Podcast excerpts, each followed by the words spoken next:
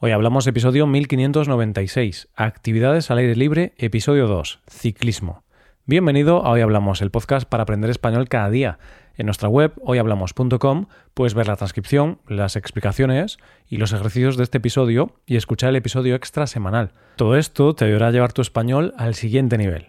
Buenas oyente, ¿qué tal? Si tienes que recordar un momento feliz de tu infancia junto a tus amigos, seguramente tendrás algún recuerdo montado en bicicleta. Y de esa actividad al aire libre es de lo que vamos a hablar en el episodio de hoy. Hoy hablamos de ciclismo.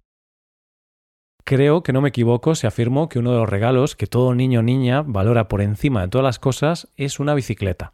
Yo recuerdo que cuando me regalaron mi primera bicicleta me puse muy contento y fue un momento muy alegre. Y seamos sinceros, cuando aprendes a andar en bicicleta, esa primera vez que ya vas sin los ruedines, que andas tú por primera vez solo en bici, es una sensación que no se puede describir con palabras.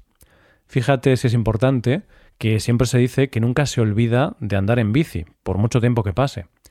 Lo que pasa es que luego, cuando nos vamos haciendo mayores, por regla general, dejamos de practicar esta actividad.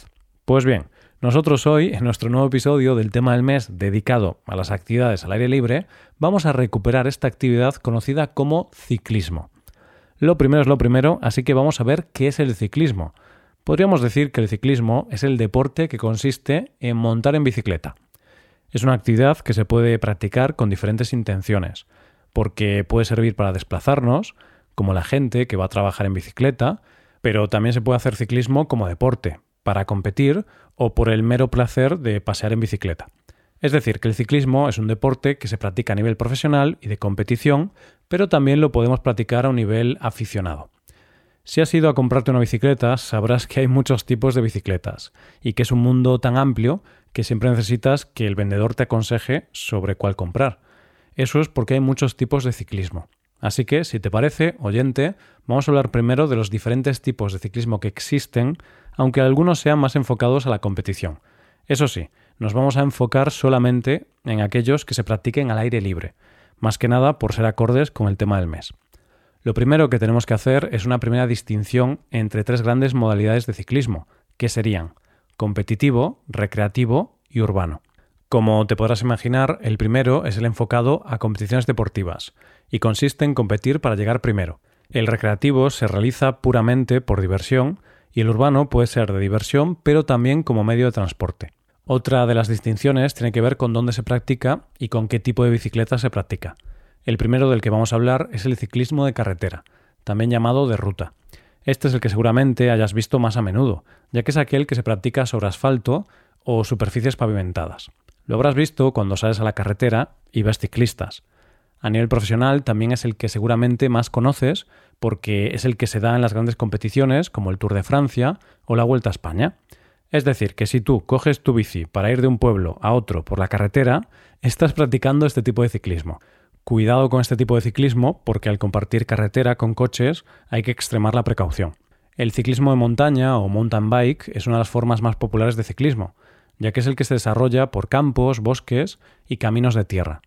Vamos, ¿qué es lo que haces cuando quieres disfrutar de la naturaleza y hacer deporte al mismo tiempo y te vas con tu bici al campo? En este tipo de ciclismo puedes descargar más adrenalina porque se va a cierta velocidad por caminos de tierra, donde hay más cuestas y no son tan uniformes como en la carretera. Hay varias modalidades a nivel profesional, pero nosotros aquí queremos centrarnos en la parte de actividad para todo el mundo. Otra de las modalidades de ciclismo tiene que ver con las bicicletas BMX. Sí, son esas bicicletas que se parecen más a las que tenías cuando eras pequeño y que la gente que las usa hace auténticas acrobacias y maravillas con ellas. Esta disciplina se puede practicar tanto en pavimento como en tierra y dentro de la competición hay muchas modalidades. Existen otras modalidades de ciclismo que te las cito aquí, pero que no vamos a ver más en profundidad porque tienen que ver más con la competición. Algunas de estas modalidades de ciclismo al aire libre son el ciclocross, el trial o el freestyle. Pero sí que vamos a hablar de otra forma de ciclismo que es la conocida como cicloturismo. ¿En qué consiste? En hacer turismo con la bicicleta y la duración depende de lo que cada uno haga. Puede ser cicloturismo de un día o puedes hacer viajes más largos utilizando como único medio de transporte la bicicleta. Seguramente habrás visto por algún lugar personas que viajan en bicis y que llevan alforjas. Esas personas están viajando con su bicicleta, pero haciendo rutas largas. Es una manera de hacer turismo y deporte a la vez que no se contamina y es un transporte gratuito. Bueno, requiere esfuerzo, claro, pero al menos solo esfuerzo físico y no monetario. Podríamos decir que la gasolina de la bicicleta es tu energía. ¿Qué se necesita para practicar ciclismo? Lo primero de todo es tener una bicicleta. Sin eso no hay ciclismo que valga. Pero después de la bici en sí, quizá lo fundamental a la hora de practicar ciclismo, del tipo que sea, es el casco. No olvides nunca que el casco salva vidas y un día puede salvar la tuya, por lo que lo considero un imprescindible. Otra de las cosas cruciales a la hora de practicar ciclismo son las luces. Es importante ser visto para que no haya problemas y para poder guiarte en la oscuridad. A veces veo a algunas personas por la noche en bicicleta sin luces y creo que no son conscientes de lo poco que se las ve. Importante también es llevar una ropa apropiada. Si vas a hacer una ruta en bicicleta de manera puntual o no lo practicas con asiduidad, no hace falta comprarse ropa específica. Pero sí es fundamental llevar una ropa cómoda, transpirable, que te permita pedalear sin problemas y que no se enganche en las ruedas. Otra de las cosas importantes a la hora de practicar esta actividad es hidratarse, así que no salgas de casa sin los bidones de agua llenos. Existen otras cosas que no está de más llevar cuando se practica ciclismo, como pueden ser guantes, gafas, un kit de herramientas para la bici y una mochila donde llevar cosas como algo de comer. Y no olvides llevar un candado, que las bicicletas son un bien que se roba con mucha frecuencia. Como ejemplo, te puedo poner a mi padre y a mi primo. A los dos les robaron sus bicicletas. ¿Cuáles son los beneficios de practicar ciclismo? El principal beneficio es que es una actividad que puede practicar casi todo el mundo, porque el único requisito es saber montar en bici y saber pedalear, y además es un deporte de bajo impacto. ¿Esto qué quiere decir? Esto significa que es uno de los deportes más suaves para el sistema esquelético. Además, tensa menos los músculos y eso hace que sea un deporte donde hay menos posibilidades de sufrir lesiones. Se beneficia también de esta actividad el sistema cardiovascular y el metabolismo, eso sí, siempre y cuando se practique con la intensidad adecuada. A nivel puramente físico son muchos los beneficios, como que aumenta la capacidad pulmonar, hace que el sistema inmunitario se fortalezca, además, por supuesto, de que ayuda a perder peso y mantenerse en forma. También es interesante que a nivel mental aumenta la capacidad cognitiva, porque al practicar esta actividad debemos estar alerta en todo momento. Relacionado con la salud mental, hay que tener en cuenta que todo deporte es bueno para nuestra mente.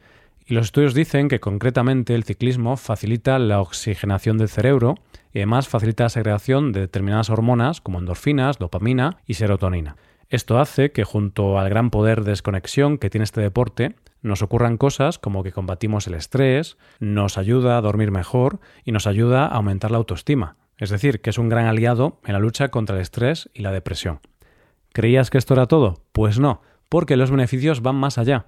Fíjate que por un lado puedes conocer lugares que de otra manera no conocías, e incluso puedes llegar a conocer a gente con los mismos intereses que tú. Pero, por si esto fuera poco, practicar ciclismo, sobre todo por la ciudad, ayuda a combatir la contaminación.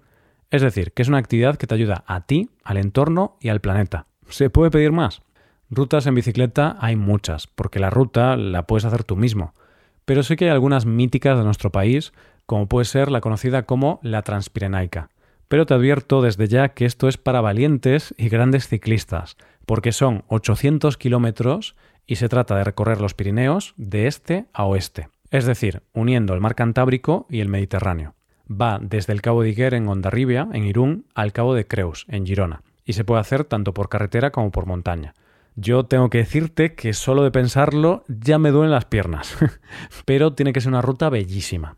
Y esto es todo por hoy. Ya hemos conocido un poco más en qué consiste esta actividad al aire libre como es el ciclismo. Y fíjate que las actividades que estamos viendo no son excluyentes. Puedes hacer cicloturismo y cuando pares, hacerte una ruta de senderismo. Y aquí lo dejamos. Muchas gracias por escucharnos. Recuerda visitar nuestra web hoyhablamos.com y hacerte suscriptor premium para poder trabajar con transcripciones, explicaciones y ejercicios. Esta puede ser una buena forma de trabajar en tu español. Nos vemos mañana con un nuevo episodio sobre algún tema de interés. Muchas gracias por todo. Pasa un buen día. Hasta mañana.